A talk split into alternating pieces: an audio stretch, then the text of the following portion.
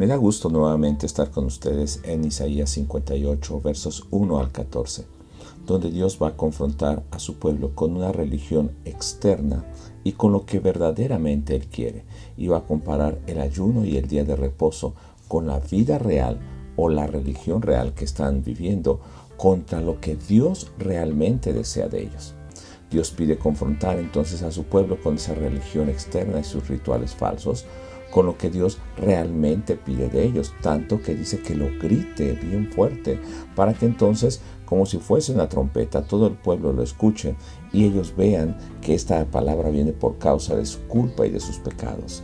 Dicen que quieren conocer a Dios y obedecer a Dios, piden justicia de Dios y quieren estar cerca de Dios, pero no hacen el bien ni siguen sus leyes.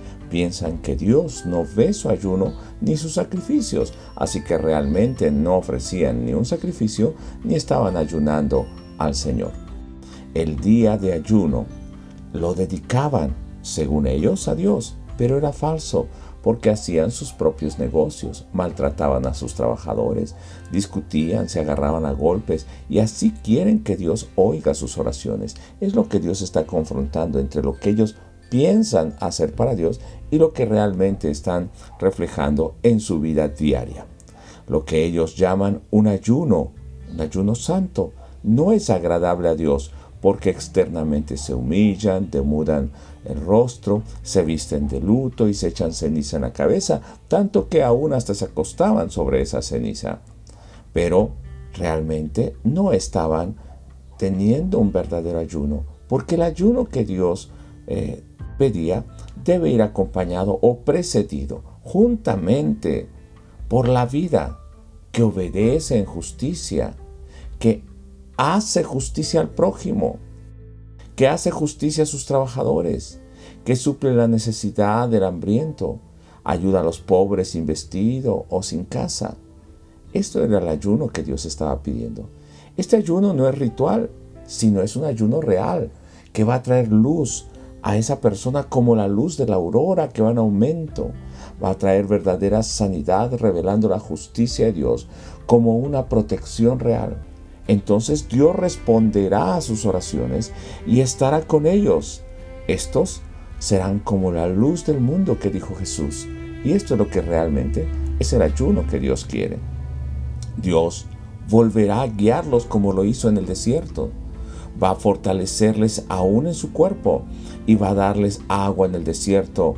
Aunque fueron destruidos, dice el Señor, su ciudad, su nación fue destruida, Dios los restaurará nuevamente.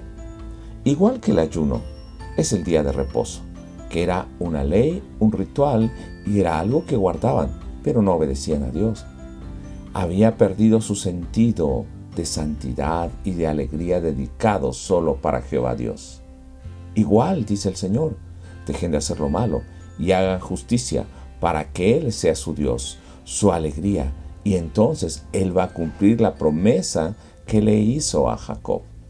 Pensemos el día de hoy, ¿cuál es el ayuno o el día que le dedicamos al Señor? ¿Qué es lo que nosotros pensamos que obedecemos de lo que Dios nos ha mandado?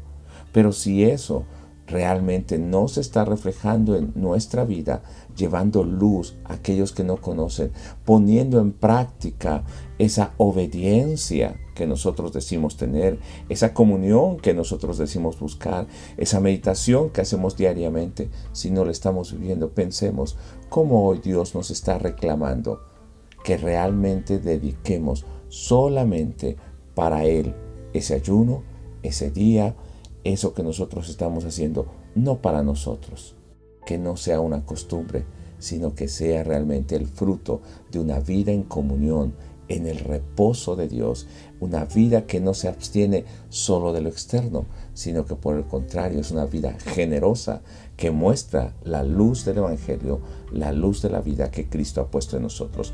Dios te bendiga el día de hoy.